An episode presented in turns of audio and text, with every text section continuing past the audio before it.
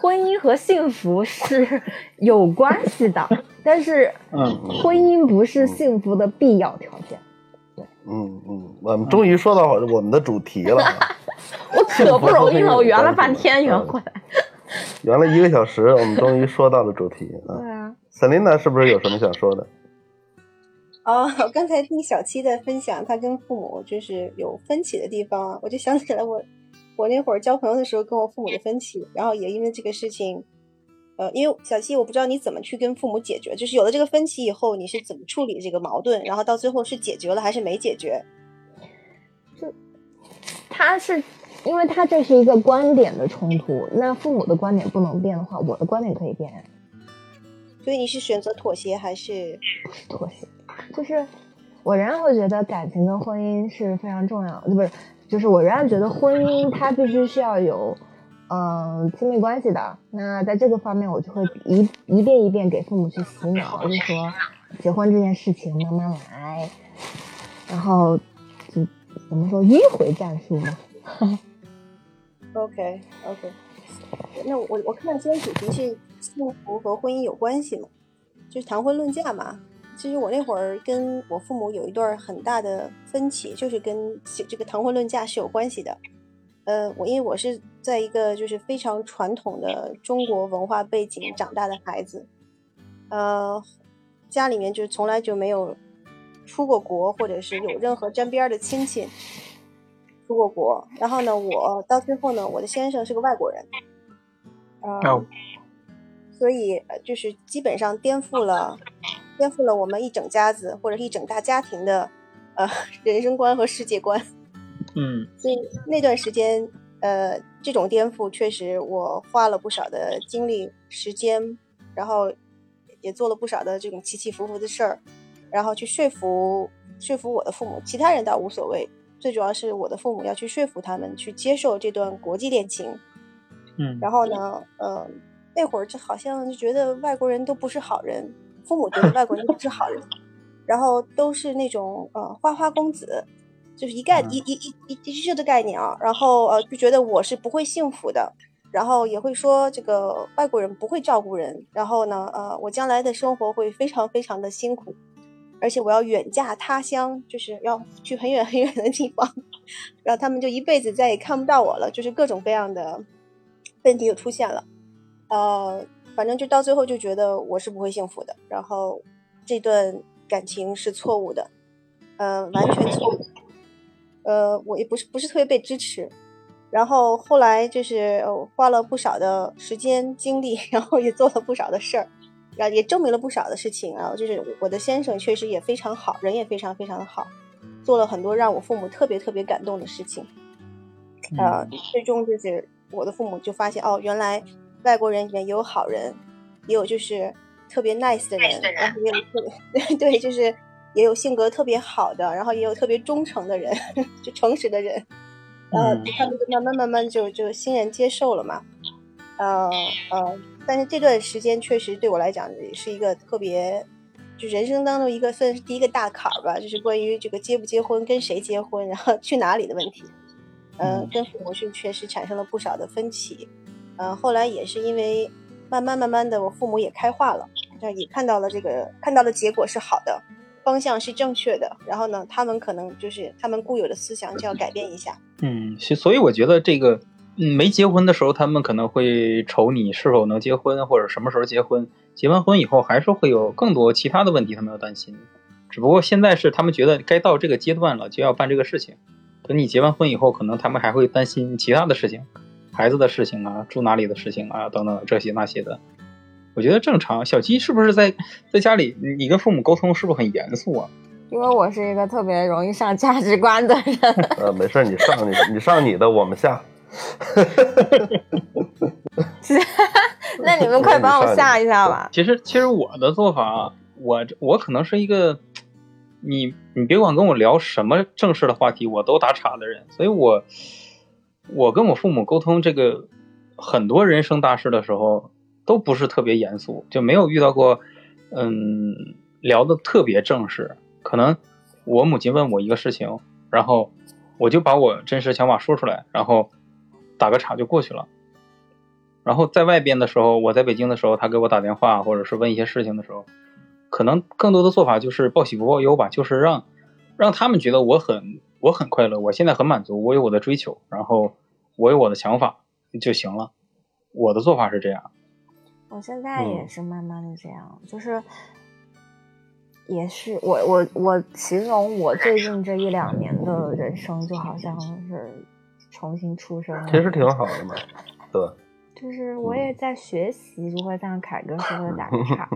我大部分时候就是，嗯，就比如说像做播客，我觉得我之前不是动过想做播客的这个念头嘛，就是因为我平时就我有点社恐，就是不太会 social，、然后但是人又是有表达欲的，那播客就是一个挺好的出口。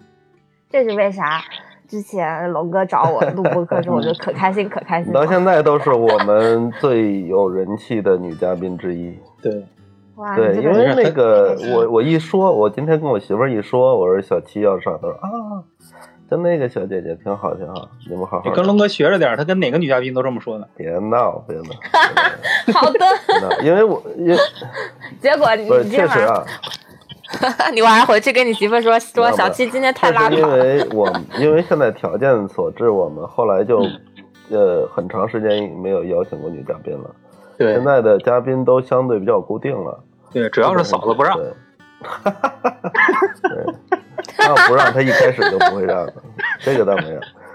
呃，所以确确实是，首先第一点，我觉得就是像凯哥说的那一点，这个也是我其实没几年，嗯，可能也就是前三五年、五年吧，撑死五年，才逐渐学会的一个方式，就是你需要用一个能让对方不不那么那个怎么说呀？呃，不那么呃需要呃非常严肃或者是非常深沉跟你讨论的话语气氛，嗯来讨论一个即使非常严肃需要认真对待的话题，嗯才有可能让对方在跟你观念不同的情况下，不不至于跟你争吵起来，或者是不至于对你的回答产生很大忧虑。嗯，这个其实你既然喜欢心理学嘛，我觉得你应该也能感觉到，就是不是说应该能够看到很多心理学的技巧，就比如说，当你想影响一个人对你一个请求或者是一个观点的回答的时候，反而是你的第一句话的语气态度是最重要的。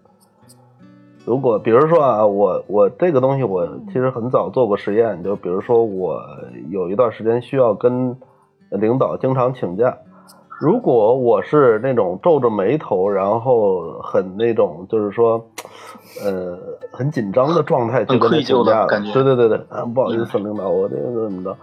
你这么说不被批，或者是即使被批，然后领导不是很很高兴的那种状态，都哎是最容易发现发生的。没错儿没错儿，嗯他已经被你带入进去了。对他，因为他看到你的神态，他就要判断自己要做什么样的反应。但是如果你要用一种很轻松的，老板、啊，今天晚上我我得我得走啊，不行，我不能那个怎么着，我媳妇儿等着我干啥啥。我说哎，没事，你去吧。这是他顺着你的语境气氛，然后去做的一个反应，跟家长沟通其实也一样的。当说到类似的话题的时候，为什么我们要学会打岔？其实就是为了把语境气氛带到一个轻松的状态下去，让对方也别那么紧张。嗯嗯，敲黑板了啊。嗯，学到了。可以可以可以，你说在这儿聊播客，不仅那个啥能学习你们的婚姻经验，还能学习说服技实巧。无论是婚姻也好，还是上下级，还是找合作伙伴，还是等等，绝大部分，最起码我觉得啊，就是在可能在国内，绝大部分情况都有其类似之处。人与人之间的交往，就是所谓人际关系吧，都有其类似之处，包括跟教育孩子都是一样。嗯没错，我记得嗯我记得我来北京几年，大学毕业了以后，那一年过年回家，然后家里人就开始，因为刚毕业，然后就开始问有没有对象啊什么的。然后我说我上学的时候谈，你们不让，说是早恋。你现在让我找，我哪那么快给你找着？慢慢找呗，这玩意儿不是说找就能找着吗？凯哥找对象从来不是个问题。凯哥传授一下经验嘛。你要用现在的新词儿，凯哥那老海王了。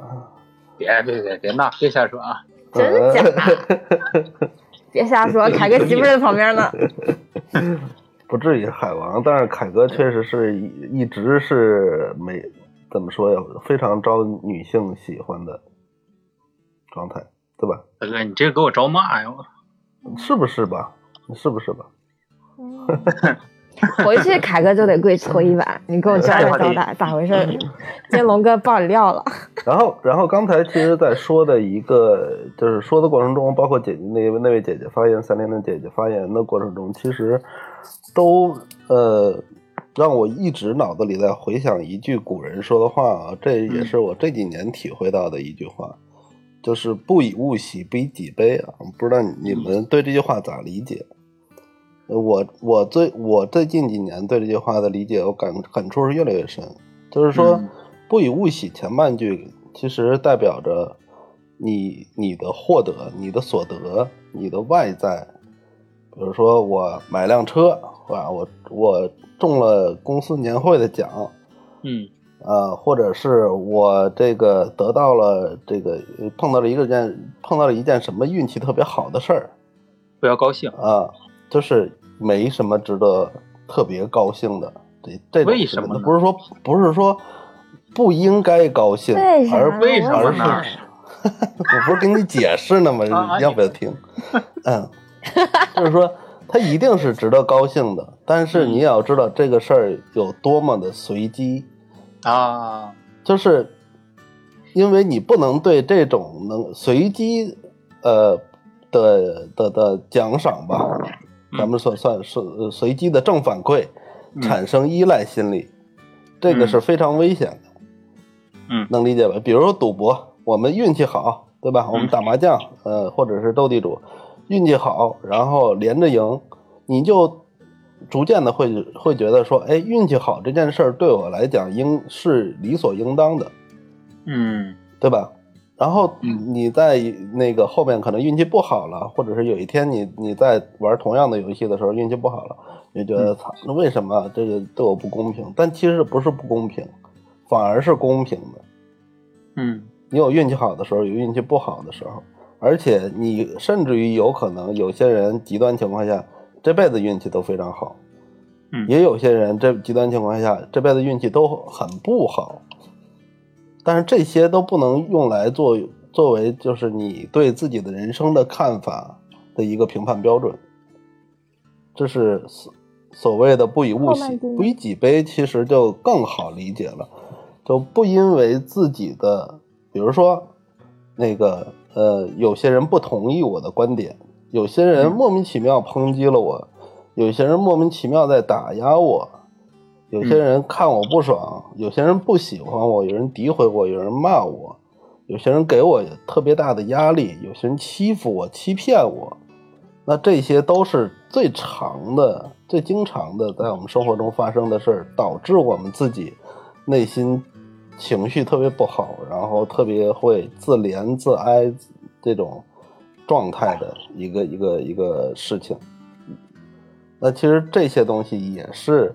应该我们尽量所去避免的，就是不是说我们要去丧失自我保护的意识，而是我们不要沉浸于自己的个人被这个遇见逆境或者遇见不不顺的这些事情的时候，对自己的过于的关注，因为你要知道，其实你也同时在向外输出着同类的事情对别人，而且这个世界其实是。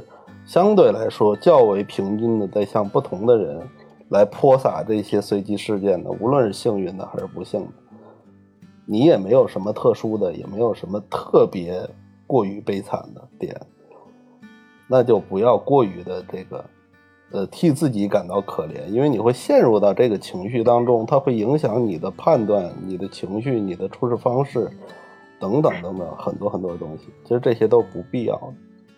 嗯，这个我很赞同。嗯，龙哥，喂，一切，哎，萨琳娜有什么要说的？没有，我觉得大白说的特别好，嗯就是这个就一切随缘，顺势而为，确实是呃，如果能够做到的话，就是呃，对于未来对未来以后的成长啊、工作啊、事业、家庭都特别有帮助。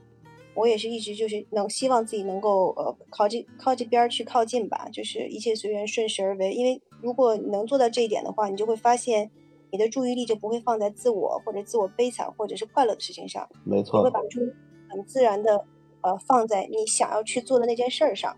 这样的话，你离你的你的目标会更进一步，或者是比别人更快。对你这个的效率会更高，你的反应速度会更高。对对对，这嗯个是我走，这是这是这是我经历过来的，我知道事情会是这样发展。虽然有的时候也会控制不住这种情绪啊，对，还是要去学。但是呢，呃，作为一个人嘛，我们本身就是七情六欲都是有的，这个也要接受自己的不完美。但是如果能够尽量做到这一点，其实就很快就会发现你离这目标就会更近，你会更 efficiency。没错。小 T 有什么要说的？我因为其实不以物喜，不以己悲是我们上学的时候学的。然后我记得我们上语文课的时候，中学吧，然后老师就会教我们不以物喜，不以己悲。但我现在总觉得哈，人生的阶段它是没有办法跨越的，提前或者推后的，对你也没法跨越或者避免。就是你小的时候，你就是理解不了为什么要不以物喜，不以己悲。我就是一个小朋友，我就是因为这个玩具得到了，我就就是会很开心。我就是因为今天被一个小朋友骂了，我就是很难过。我现在这么大了，被小朋友骂，我也很难过。对呀，谁还不是个宝宝？你说像龙哥刚说的，我要你你要假设龙哥，你现在是你你们结婚纪念日，你给你媳妇儿买了一个你花了特别多心思准备的一个礼物，媳妇儿不以物喜，没有 你是这个什么感受不是不是极端性的，就是说我操，我脸上一点表情都没有。就是你该高兴是确实要高兴，但你要清楚，你要清楚，即使装也装没有？即使这个东西没有，也不应该让我不高兴。这个能理解吗？嗯，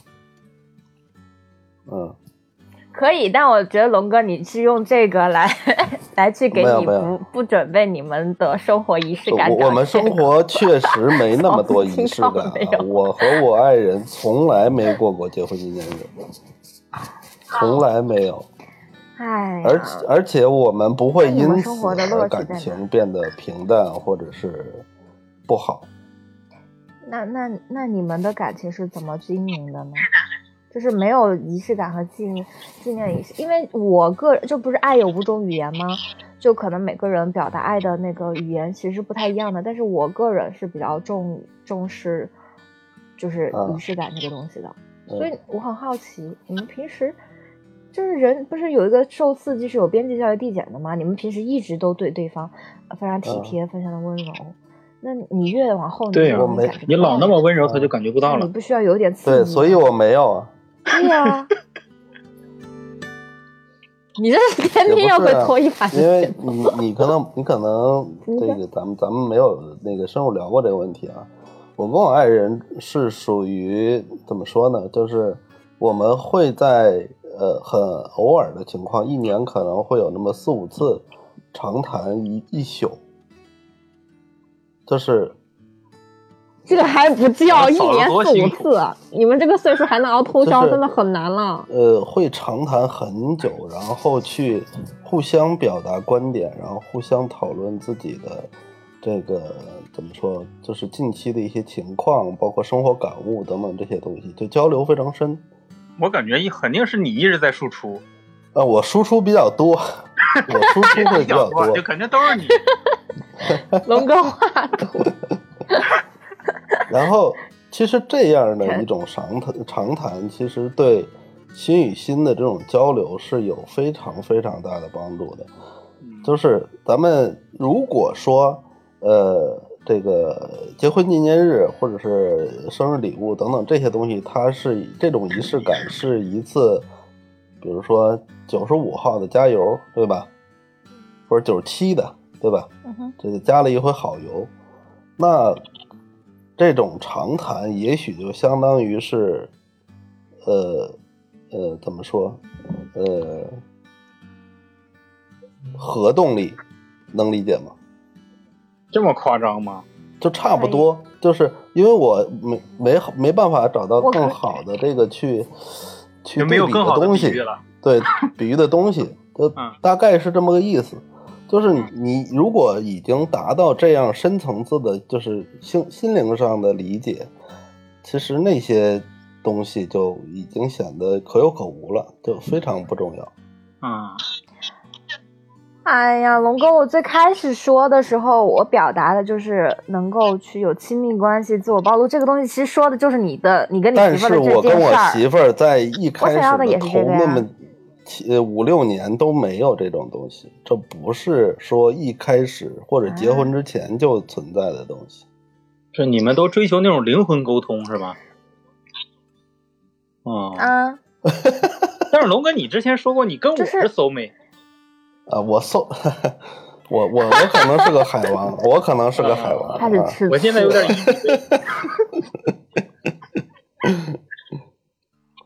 现在龙龙哥，你和你媳妇儿最开始，最开始就是，就像你说，你真的就是在最开始的时候根本不会对他有这种，比如说你们心灵的，就是就灵魂交流、灵魂沟通这个东西的嘛？就或还是说，你起码是看到你们有这个可能性，的？怎么说呢？就是首先我们肯定是有这个可能性的，其次是我自己也是在婚姻的过程中不断的建立自己的这个观念的，就所谓的人生观、啊价值观、世界观。嗯，当我觉得我成长到了一定的呃程度之后，我觉得我可以去输出这些观念了，而不是说一开始就向对方输出观念，因为我还不认为自己已经达到了那种水准。嗯，嗯，那其实就有这样一种情况，就是因为你们可能你是很幸运的，在你的婚姻过程当中，你们的关系是越来越好的，因为你们两个人一起在成长，你们两个人一起都变得更丰富了。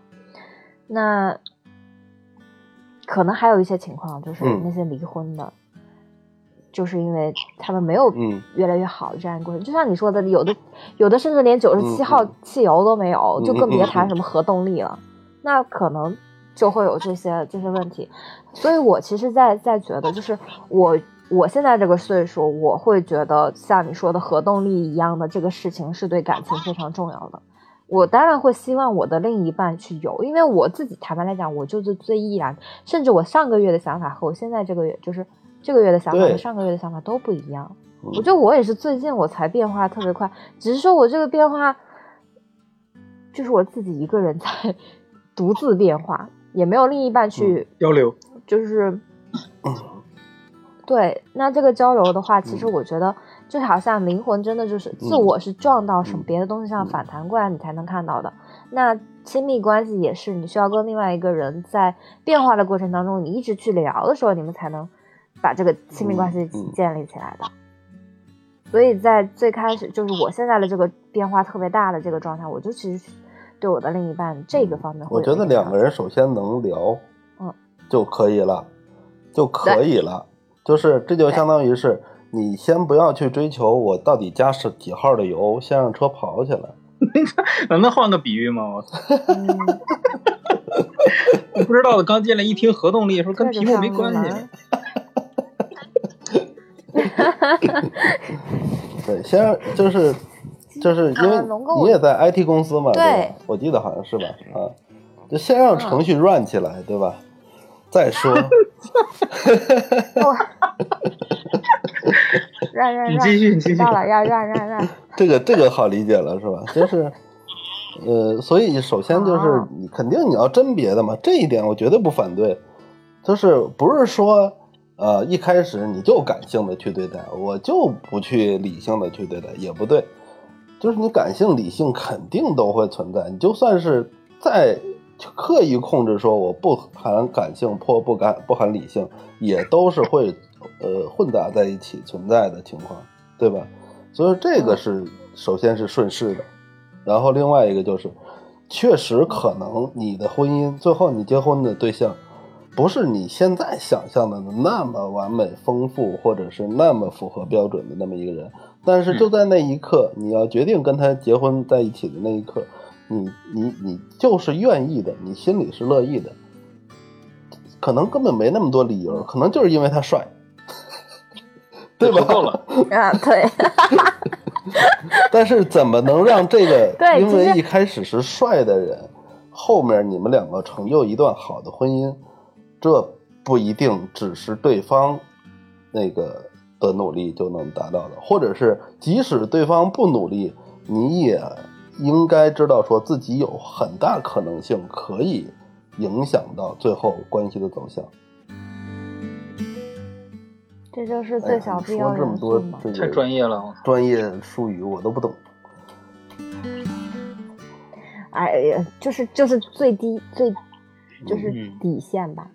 嗯，好吧，这应该是这样的啊，反正嗯，对然后我我觉得龙哥其实，啊，哎，没想到啊，你们两个人作为一个直男，有啊直男居然哎我没说什么呀，出乎意料，出乎意料。没有凯凯哥，你助攻打得好。就是我我其实我其实我我我先我我先打个岔啊，嗯那个我先说一下“直男”这个词儿。这个“直男”这个词儿，首先就其实我知道你在开玩笑，我知道你在开玩笑，但是其实“直男”这个词确实不没什么那个概括性。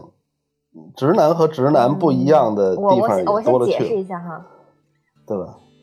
对我先解释一下，我这里说的直男是指就是，就直男他不是就就是直男和直男还是有区别的，你能理解吗？啊，性取向的问题，就这个意思。啊，OK，差不多就是这个意思。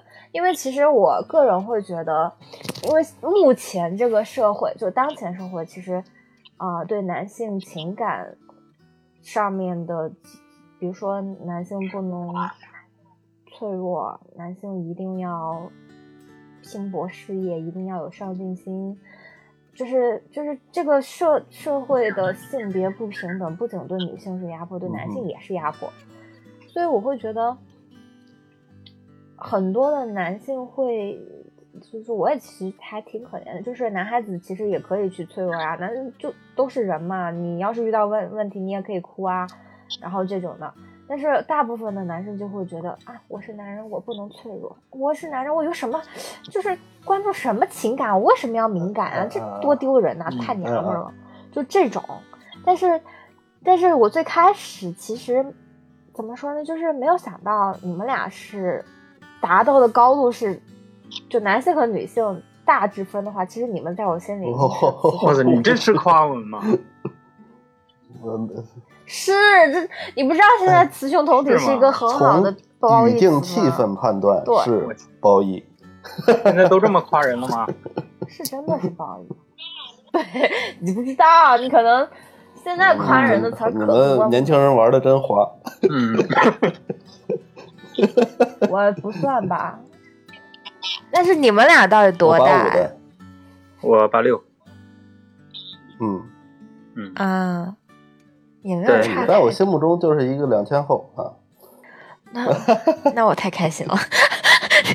但是我觉得你在嘲笑我幼稚精神状态、长长相什么的啊。啊！这呃厚厚一点不我同意用着急，。你老公可能现在正在上幼儿园。嗯，有可能。幼儿园有点过了，只要保养好，老公在高考。对，然后其实我今天最开始就是跟你们去说要分享这个东西的时候，也是想去提到说，因为我最近在看《嗯请回答一九八八》，没有你们看过吗？哦，好吧，就是它是一部呃家庭剧，就是我我最喜欢的，因为我看剧很少，我最喜欢两部剧，一部是《请回答一九八八》，一部是《This Is Us》，就是我们这一天翻译过来是一部美剧，都是家庭的。然后我最近。可能是因为我没有像你们说经历过那么多的事情，我感情经历也比较少，然后呢，嗯，开窍也比较晚，所以我其实在一个比较巨巨大的变动中，就就是对，嗯、婚姻、情感这些都是在一个快速变化的过程当中。那我今天今天在录播客之前，我都还在看这部剧，它其实，嗯，整部剧的一个描述就是，可能大家在结婚了之后。就是仍然会有很多的问题吧，就是可能你们一开始，嗯，在嗯决定要结婚的时候，可能也并没有考虑太多，说你们是不是能成为像龙哥那样的 soul mate，或者是说，嗯，像，就我就是就是你们没有没有那么多的对未来的期待，就是一没想那么清楚就结了婚，但是结了，对对对，就是，但是很幸运的是。很幸运的是，你们都能够在结婚了之后，就是像龙哥说，有很多解决问题的方法。然后，只要这个人他能够去有意愿解决问题，我觉得都是一段好的婚姻里面非常重要的。所以我其实也在思考，婚姻它这个东西跟幸福确实是有关的，但是。他一定跟亲密关系有关吗？就也许另一半如果他并没有那么的理解我，但是我们能够把我们这一段这一场战，就人生像打仗一样嘛，会遇到各种各样的困难。那我们作为战友，我们一起去战斗，那可能是不是就像刚刚那个姐姐说的一样，我们在战斗的过程当中，其实也可以去建立起来。我现在想象不到的那种更深的链接呢？你的意思是先建立链接，然后再考虑婚姻的问题，是吗？对，我一直秉承的就是我需要跟另外一个人先建立链接，然后才会有下一步的婚姻。这是必然的。呃，首先我说你说的那个就是建先建立链接这个事儿肯定是必然的。然后其次我再举还举我的例子啊，我跟我媳妇儿我俩认识也二十年，我俩是高中同学。高一认识，但不是高中谈的恋爱啊啊，是这个零八年开始谈的恋爱啊啊，那位姐姐结婚的那一年，姐姐结婚 你开始恋爱，我俩一直是，我俩我还在上高中，我俩一直是姐，就是姐弟这样的关系，你知道吧？哦，啊，就我一直管她叫姐，她她管我叫弟。是这么样，而且在高中的时候，他罩着我，就他他是学美术的嘛，然后美术班是学校的那几位老大，然后因为不不想好好学习嘛，不想上课，然后就那些混的也在美术班，所以他们关系特别好。然后我碰到什么事儿呢，就都他出面帮我解决。所以所以一开始我们是这样的关系，你知道吧？而且他这很奇怪吧，是吧？而且而且我。我的我的所有的感情经历，他的所有的感情经历，我们互相都知道，知根知底儿，对，完全知道。但是我俩真正说开始谈恋爱，其实就不会演的说哈，是先上床后开始谈的恋爱。呃，这个其实是一个可能比较隐私的话题啊，但是。我想说的是，是有很多时候，这个顺序未必就一定要那么恪守一个很死板的顺序。嗯，所有的事情的发生顺序啊，未必要一定要恪守一个非常死板的顺序。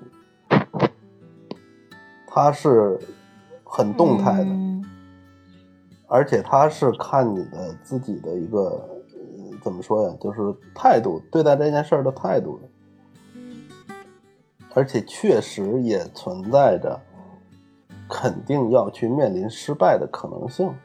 这样就像我刚才说的，我俩互相都知道自己那个对方的这个情感过往，那前面那些情感，那不就都是失败的吗？难道就是因为一段情感可能失败，没有建立起来链接，就去否定它的存在吗？其实也不应该。它也是非常必然。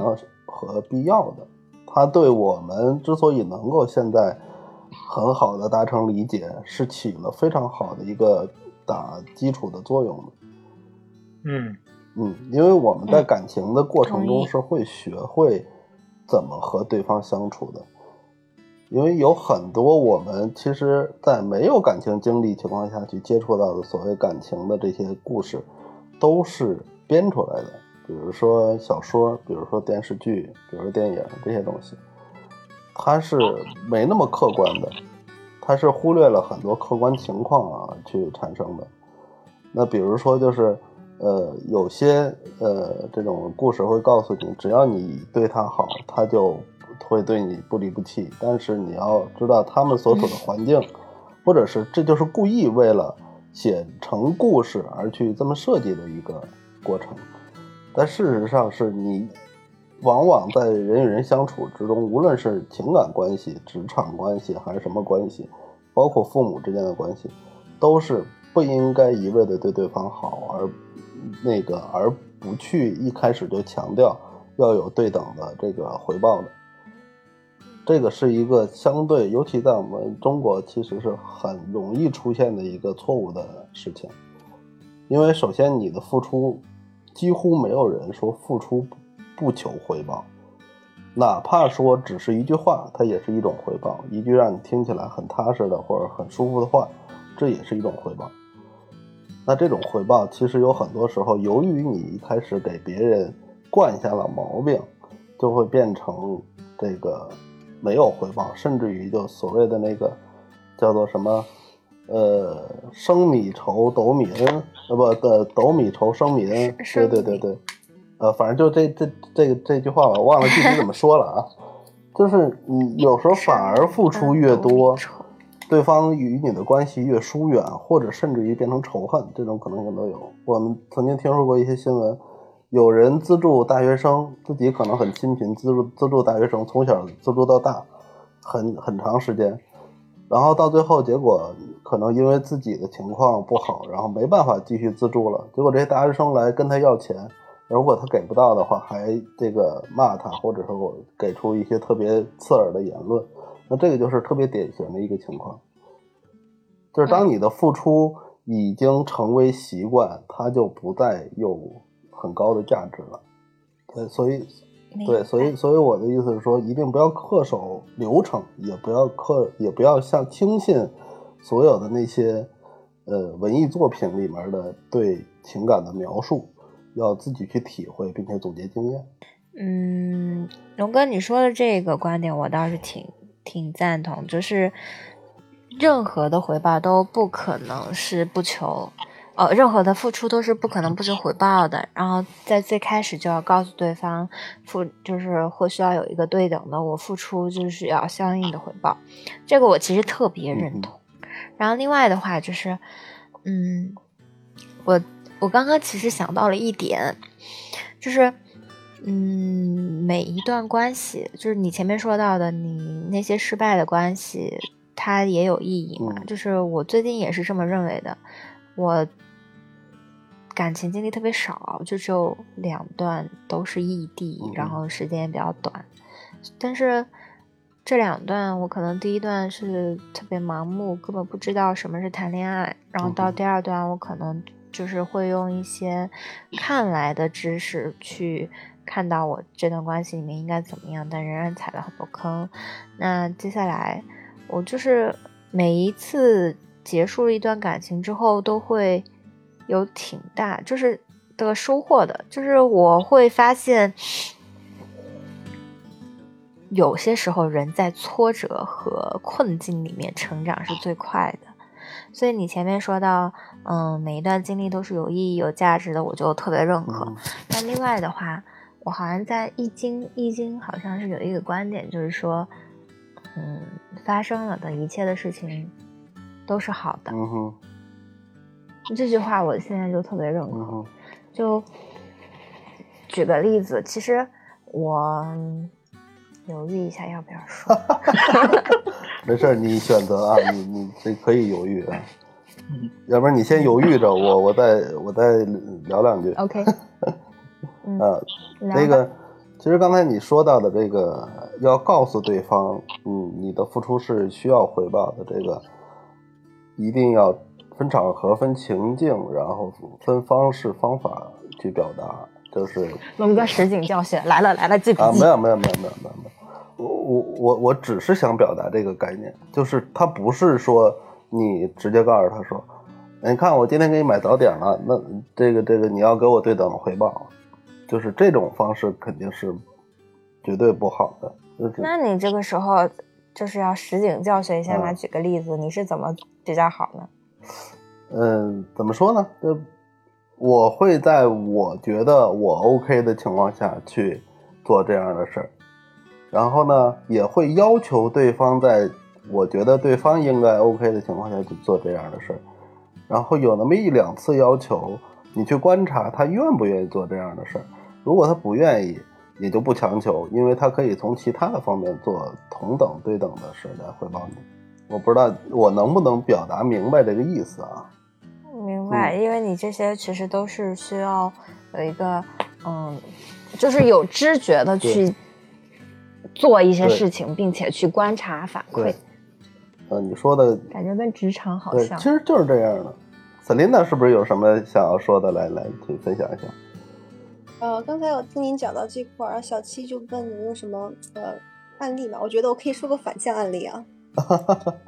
好，嗯，我觉得就是呃，还是我自己的例子，我不拿别人的例子来说。呃，就是我自己跟我的先生在交往的时候，呃，中国女生嘛，就是很习惯的呃被别人照顾，很习惯的觉得男生就是应该付出很多，这是天经地义的事情。嗯呃，那对于外国人来讲，可能不是这样子的，那可能会觉得应该是 you know，呃，嗯平等的，对吧？但是嗯对于我来讲，还是觉得我还是从中国传统过来，我是觉得你应该要付出更多。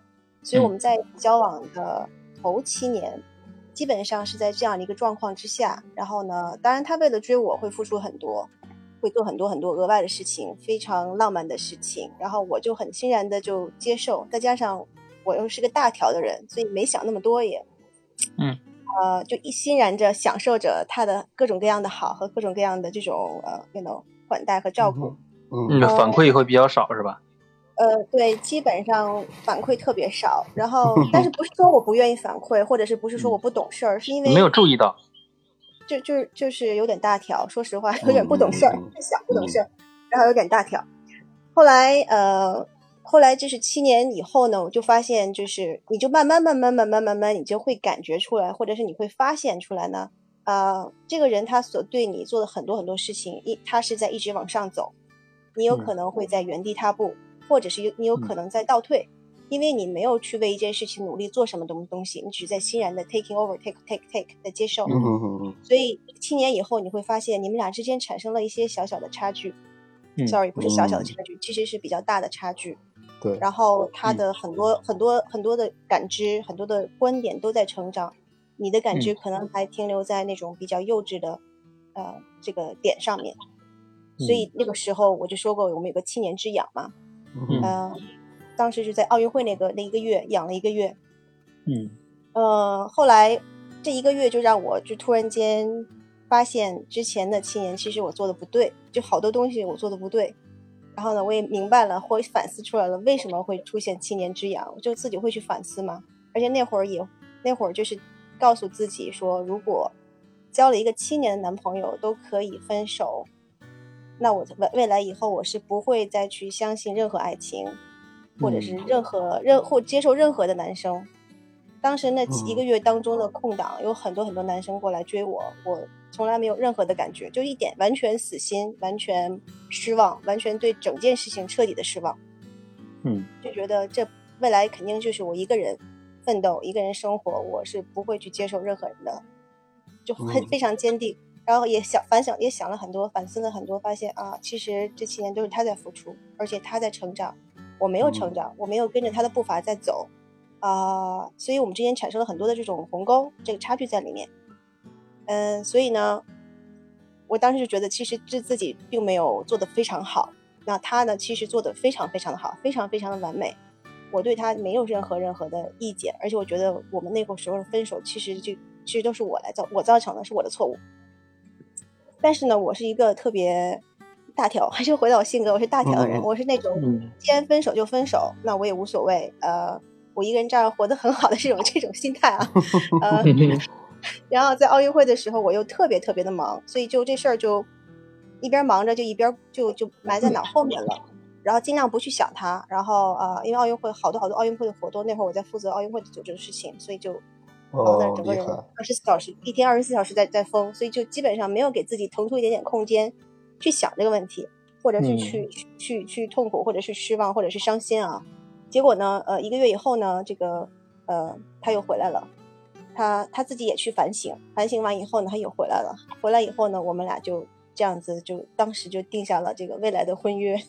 那哦，就是当时他也去想，他也去反反省，可能他也想到在一起七年这样的感情是特别特别难放下的，而且你再去找这样一位呃女生，呃在一起可以完全信任对方，好的不好的啊、你都知道，真的是很难。包括这个 trust 这个信任的一个 issue 啊，嗯信任的是是很难在短时间建立的。所以我觉得这个也是他后来反省，再加上他发现我一点都不联系，就是一点都不不后悔，没有后悔的这种态度。因为我确实很忙，没有时间去想这些事情。然后周围我们当时周围有很多共同的朋友，我们还开了一个分手派对，我哇，为了告诉大家，我们虽然分手了，但是我们还是朋友，所以说我们是属于和平分手。然后大家不要因为我们分手而感觉尴尬，说叫我们出来玩，不知道叫谁。嗯嗯，然后后来，呃，他回来以后呢，我们身边的朋友就帮我们做了很多很多特别浪漫的事情，就把我们俩就在一个什么地方又凑到一块儿，然后就很很 surprise 一些，他又开始，呃，奉献就是给我买了很多很多东西，就是做了非常 actual 很多特别 nice 的事情，特别 romantic 的事情。呃，但是后面呢，等我们结了婚，就那那点开始，我就开始意识到，其实我还是要付出的，我不可能让对方单独付出，而且我还是要成长的，不可能说他在成长，我在我在原地踏步。那这样的话，嗯我们俩是不是一条平行呃，不是在一条平行线，我们无法平行的往前走，肯定是一条长一条短。那他走起来很累，我走起来也会很累，所以后面我就一点一点、一点一点的往上追，然后一点点的，就是尝试把我这种大条的思想变得稍微细腻一些，就是更细腻一些，像像女孩子再细腻一点，再细腻一点，啊、慢慢慢慢慢慢的做一些额外的事情，然后呢，做一些让他非常觉得感动的或者或者是 romantic 的事情。虽然我自己觉得浑身不舒服，鸡皮疙瘩都起来那种感觉，我很不擅长这种事情。嗯，但是我还是还是去努力的尝试着去追，当然也不一定要从这方面了。后面我就发现，其实呃他在呃一个点上或者一方面的呃贡献或者是 extra，你可以从另外一个点去弥补啊、去去展现出你的优势来，也并不一定说你要去做他做的非常好的事情。你的优势是什么？可能我的优势是在其他方面，呃，在其他的这种呃，比如说工作上啊、生活起居上，我可能做的比他更好。那我在这方面会呃走得比他快，这样的话我就赶上来了嘛，这条线我就赶得跟他平行了。嗯哼，嗯就这样子往后慢慢慢慢慢慢一点一点的这个磨合就，就磨合成了一条平行线。那两个人在同一个进度上，呃，共同的这个成长，然后呢，他在付出的同时，我也在付出。但是后面其实就是我们都在规定了一些小小的、小小的这个仪式感吧，就是嗯，呃，凡是过节啦，凡是这种呃 national holiday 啦，我们都会给对方一些小礼物。然后呃，在过生日的时候，我们都会有一个传统，就是生日当天你可以躺在床上，在床上吃早餐，然后呢会一个哦。surprise 的一个 surprise breakfast，就是那种呃惊奇的惊喜的早餐，呃蹲在嗯床上，然后你就一天一早上就可以享受在床上躺着吃早餐这种这种特殊待遇。虽然这个嗯。不用花很多钱，但是就是这种啊、仪式感非常好，然后让对方会觉嗯得你确实是很关心他，就这种小小的东西在里面。因为往越嗯。往后，这种小的东西越重要，那种大的东嗯西，比如说前段的这种，比如说呃，给女孩子买包啦、买首饰啦，嗯这种嗯东西就发现就不重要了，没有那么重要了。嗯，嗯，学起来，学起来啊！真的真的这个对我们来说都是有有意义的。没错，嗯，对，我就听起来就是很羡慕，就是姐姐特别好的一点是你们在七年之痒的那一段，后来你们谁都没有放弃，嗯，嗯，嗯，对，这个我觉得真的特。别打动我，太幸福了！我什么时候能有个七年之痒呀？我想想，等你男朋友高中毕业你就抓紧呗。啊，行行行，好好，那我明天就去健身。嗯，特别好。怎么样？是不是感觉有些点算是开朗了一些呢？就是今天这个姐姐还有龙哥，你特别是龙哥，你分享了好几个点，其实对我都还挺有收获的。嗯。就不仅不仅是说，其实最开始我是想输出我的观点，就是我觉得幸福和婚姻不是对，就是它不是同一件事情，它可能就是说你没有婚姻，你也可以很幸福，但是可能我现在会发现，就是幸福的种类其实有很多，就是不仅只有我刚刚说到的，就是情感的深度链接和情绪上的自我，就是这种接纳。心灵的自接纳，这些是幸福的一种方式。可能还有像姐姐说的那种，我们一起成长，一起打怪。龙哥说的，我们最开始的时候会有一些冲动，但是后来我们会有一些核爆级的一些沟通。当然，凯哥今天没有分享你的一些故事，可能是因为太隐蔽。那我们以后现在再聊。但是我肯定相信，你们能把自己的婚姻经营的这么好，肯定都是有，怎么说呢？都是都是会有一些很厉害的小技巧吧。但是你们给我的一个信心是什么呢？就是幸福，它可能就我现在追求的这种形式的幸福，只是因为现在我还没有。嗯那同时呢，也可能是因为我没有看到其他的幸福的方式。不，你现在也很幸福，只不过过幸福的方式不一样。没错，嗯，对，就是我我指的是亲密关，嗯就是两个人的这种，嗯就是因为确实在这一块我基本很小白嘛，我就没有什么经验。嗯然后虽然说我有很多，就是我是理论王者，理论储备了很多，然后听过很多故事，有一些自己的想法，但是可能到实践的时候，我会发现，嗯，还不太一样。嗯，就比如说我现在，我现在是在互联网公司，身边其实有很多，应该是有很多的优质的男孩子。嗯但是你说呃怎么去就看不？上他们不是看不上，啊！你怕你同事听这期是吧？看风不说错。就是其实，嗯，怎么说呢？就是可能那些就是那些男程序员的男孩子，特别是我们公司，其实很多黑客小哥，听起来就很酷的那种，，嗯就对特别酷。然后呢，但是我不知道怎么去跟他们去沟通，因为我总觉得可能我的这个点，就是我专注在我自己特别执着的心灵沟交流的这个点上面之后，其实会关闭掉很多其他的可能性。嗯，可能程序员的确比较被动。对，所以到时候我要请教凯哥、啊 怎么去。我对程序员也没什么感觉。你不要对程序员有感觉。真的是，对，就是你教教我怎么怎么去用你这种方式去打开局面，也不叫打开局面，就是就是我嗯，我很希望，因为你说你的这个这个这个方式就跟龙哥的理论解释很像，就是你别把一个事儿都搞得上纲上线，特别嗯，严肃。我我不是不想分享啊，因为我不是一个特别善于总结和形成理论的这么一个人。我我但凡我有点招儿，我肯定会教你。你可以说，你说完了，龙哥给你总结。你没看见龙哥总结特别好吗？每一段一个中心、嗯中心思想的主要内容，还给你那个啥，直接分享干货了。啊、凯哥，你今天跑不掉了。没有没有没有，其实怎么说呢？我觉得还是，如如果说，那你们公司有那么多优秀的男生，你就没有一个觉得比较顺眼的不是，我 我们要聊的不是这个话题，你为什么问啊？这个问题？那你想问哪个？不是，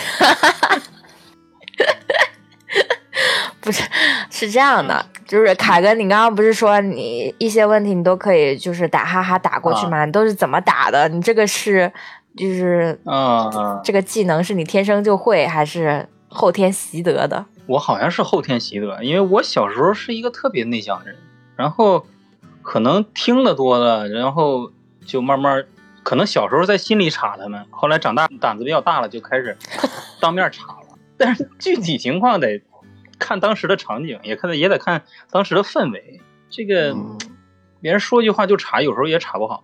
那个我那你这叫杠精，对啊，是不是？我我我是觉得凯哥的这种方式，就是咱们只从技巧层面来讲，未必就一定适合你啊。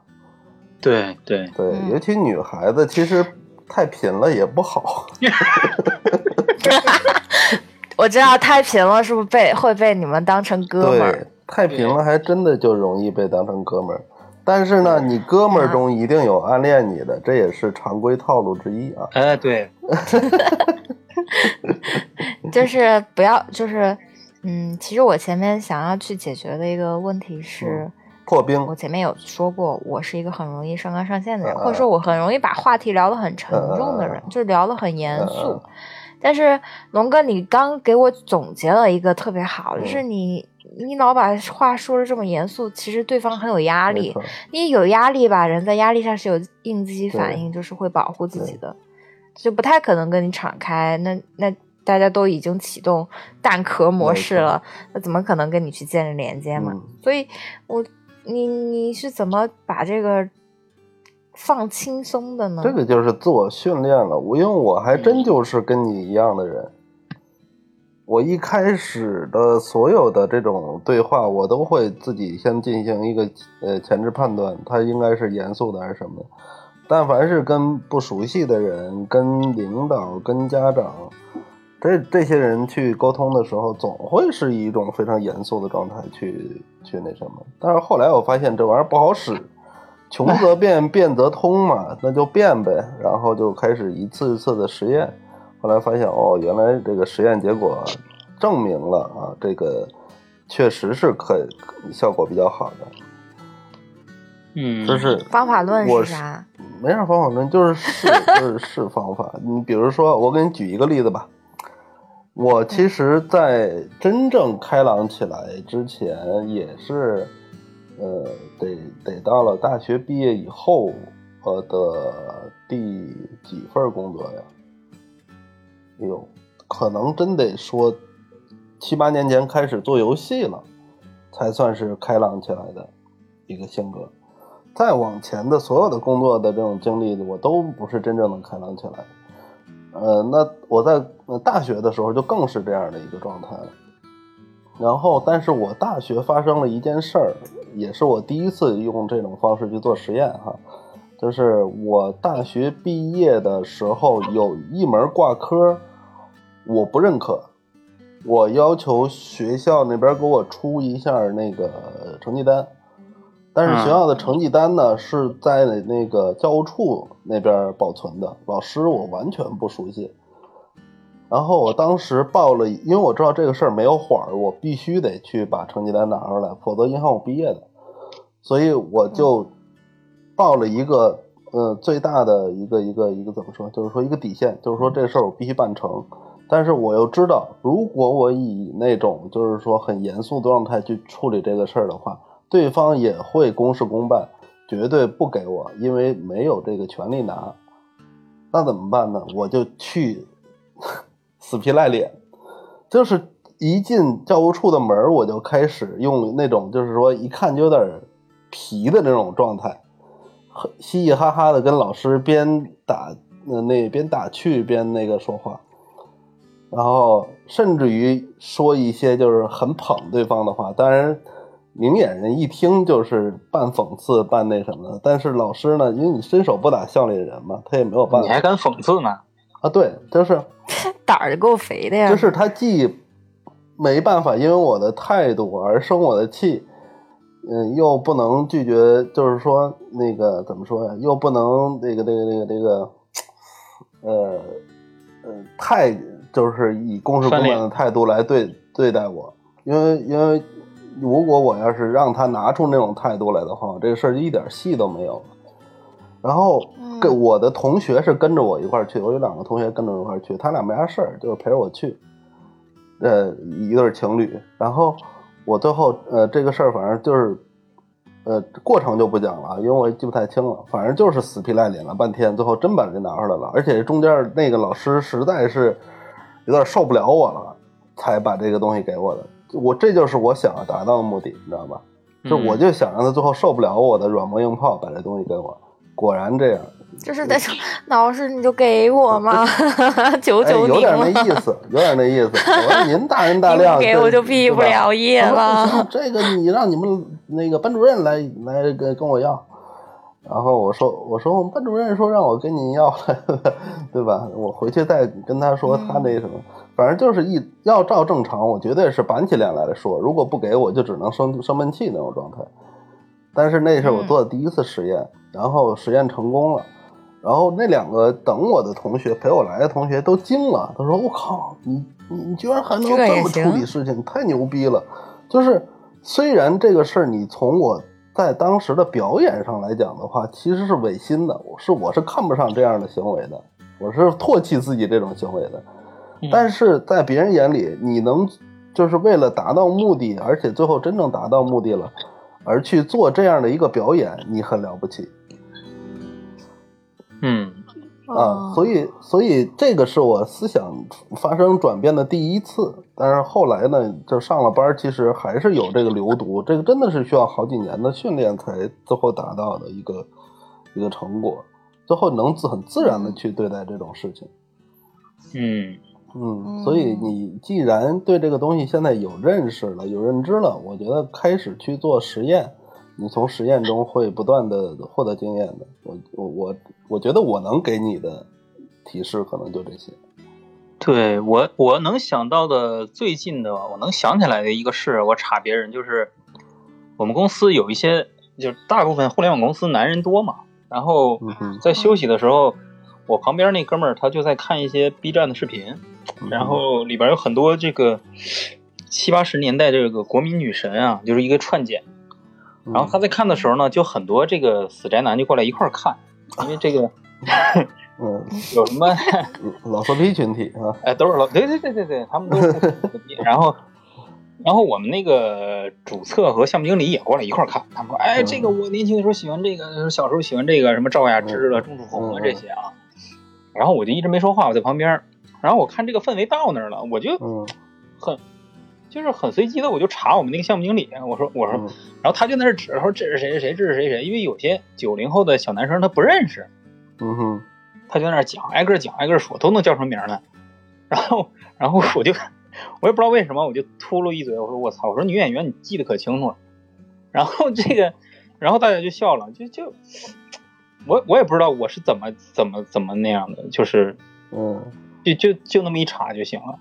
嗯嗯，其实凯哥说的是一个结果，嗯然后我觉得可能你能做到这一点，是因为你们现在就是，特别是凯哥，你其实一直都对很多事情其实没有，就是你是一个很轻松的一个状态，嗯就是人在轻松的时候脑子就比较活。嗯，嗯，没错，这一点非常对对嗯嗯。对，嗯，当然，自己保持轻松，保持舒服啊！你就是你说这句话，你自己都不舒服，那代表毁了。呃，基本上结结果不会太好。嗯就是第一要务，跟恋人相处、跟家人相处，第一要务都是让自己保持舒服。但是这种舒服和那种就是说我，比如说我回家了，我躺往床上一躺，什么都不干，然后我我那个什么什么活儿都不帮忙，那种舒服不是一个概念。对，嗯那明白，这也是我最近感受到的一点。嗯自己舒服了，别人才会舒服。其实这个就跟那个，呃，所有的舞台表演都是一样的，比如跳舞，比如说那个呃说相声、脱口秀等等这些，你会发现，其实他们在舞台上并不是紧绷的状态，表演出来的才是最好的效果。越对越放得开，嗯越越那个越舒服，自己舒服，别人也舒服。嗯，比如录播课，所以我就觉得我上一期的那个效果肯定比这一期好。对你那次对更你那期很成功。嗯，嗯，但这次也不一定效果就不好啊。对，我觉得这期我觉得这期这个现在，尤其咱们姐姐这个讲的故事都很重要。没错，嗯嗯，姐姐为这一段故事增添了，不对，这一段播客增添了特别多的色彩，是谢谢。有些道理很深刻。旧场。对，这个到时候是录播会留下来，还是说就是这个这个像 Clubhouse 一样说完就完了？呃，我们应该会留下来。哦，OK，啊，你介意吗？你介意在我们的录播节目里出现吗？呃，应该应该不介意吧？啊啊，我是谁、嗯。行，没关系就行，因为我们本身粗心电台有自己的录播节目嘛，那个可以关注一下啊。我已经关注了。可以拉一波谢谢票。另外，凯哥，你剪的时候能把我那个啥剪掉吗？哦，行，可以，可以，明白。嗯嗯感恩，嗯，没问题，这样我就可以拉出去了。我就不单独收费了。这个，嗯，那那我也可以单独收费，我请你吃饭。下次我们聚会我包了。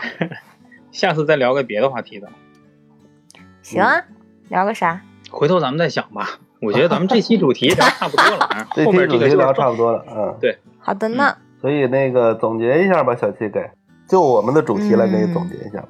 嗯，就是其实今天跟各位哥哥姐姐们聊完之后，发现婚姻它其实和我们没有结过，就是婚姻它只有结过婚的人才知道到底是怎么一回事儿。而且呢，大家每个人对于幸福的婚姻定义，或者说嗯收获。或者说他的一个经营的方式都不太一样，比如说像龙哥就是觉得我们后期的深入的灵魂交灵魂沟通是核爆级的动力。那凯哥没有透露，但大概率我会觉得凯哥和他媳妇儿在一起会非常的轻松。我是真的没没的如果有。好吧，然后呢，姐姐是觉得我们幸福的婚姻是两个人作为战友一起去度过非常多的难关。那幸福的婚姻，幸福可能，婚幸福的婚姻它可能各有各的幸福的方式，但是最终我相信大家能够把一段婚姻成功的经营下去，一定是会有。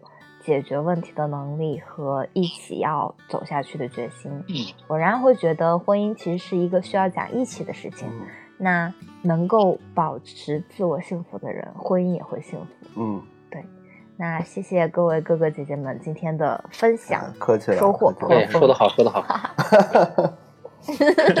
谢谢凯哥捧场。谢谢森琳娜，分享，谢谢。谢谢。我可以顺便再嗯，你说，那个那个啥吗？